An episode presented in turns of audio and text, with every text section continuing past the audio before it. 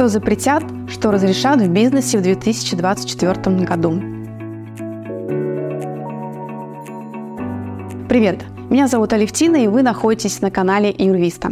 Длинные выходные позади, и мы надеемся, что вам удалось перевести дух, перезагрузиться, и вы готовы покорять бизнес-вершины с новыми силами. А чтобы количество палок в колесах стремилось к нулю, мы расскажем о важных изменениях в законах. Законодательные изменения для бизнеса в 2024 году. Повышается минимальный размер оплаты труда. Происходит каждый год и добавляет работы бухгалтеру. В 2024 году МРОД составляет 19 242 рубля. Что обязательно должен сделать бухгалтер? Проверяем размер заработной платы каждого работника. Повышаем тем, у кого она меньше нового МРОД. Тут два варианта. Либо устанавливаем доплату до МРОД, для этого издаем приказ, либо увеличиваем должностной оклад, для этого вносим изменения в трудовой договор и штатное расписание.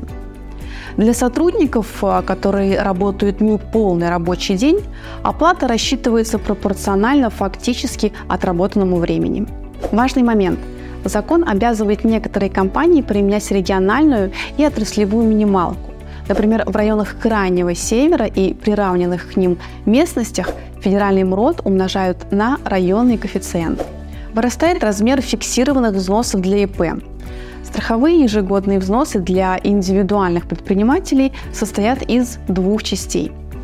Фиксированная сумма устанавливается каждый год законом и 1% от доходов свыше 300 тысяч рублей. Так вот, э, в 2024 году фикс вырос с 45 832 рублей до 49 500 рублей. Эту сумму ИП платит в любом случае, даже если не ведет деятельность и не зарабатывает. Изменились ставки НДФЛ для нерезидентов. С 2024 года и резиденты, и нерезиденты, которые работают по трудовому договору, платят одинаково. 13% если годовой доход не превышает 5 миллионов рублей и 15% если годовой доход перевалил за эту сумму. Сумма больше не зависит от резидентства и места фактической работы, только от величины годового дохода.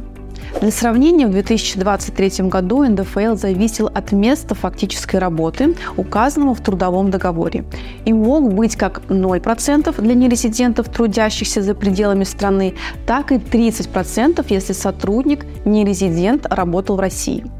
Уменьшился срок подачи декларации по налогу на имущество. В этом году организации обязаны подать годовую декларацию по налогу на имущество до 25 февраля. Следим за сроками и не опаздываем. А уведомления о предоставлении декларации отправляем в налоговую до 1 февраля. Изменились сроки подачи декларации и уплаты НДФЛ. Организации обязаны платить НДФЛ за сотрудников и с 1 декабря 2024 года предусмотрены следующие сроки. Подаем уведомление об уплате НДФЛ не позднее 25 числа текущего месяца за период с 1 по 22 число не позднее 3 числа следующего месяца за период с 23 по последнее число текущего месяца. Не позднее последнего рабочего дня календарного года за период с 23 декабря по 31 декабря.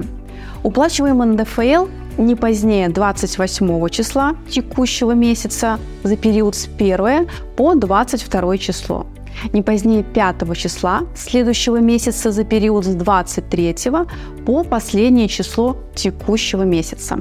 Не позднее последнего рабочего дня текущего года за период с 23 по 31 декабря.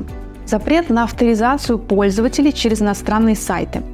Вообще бизнес уже должен был с 1 декабря 2023 года перейти на отечественную авторизацию – Максимальный срок изменения настроек до 25 января 2024 года.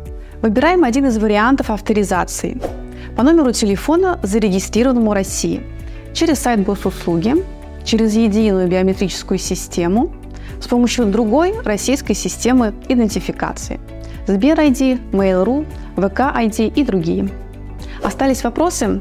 Задавайте в комментариях, подписывайтесь на наш канал, ставьте лайки и ждите новые интересные видео. До встречи!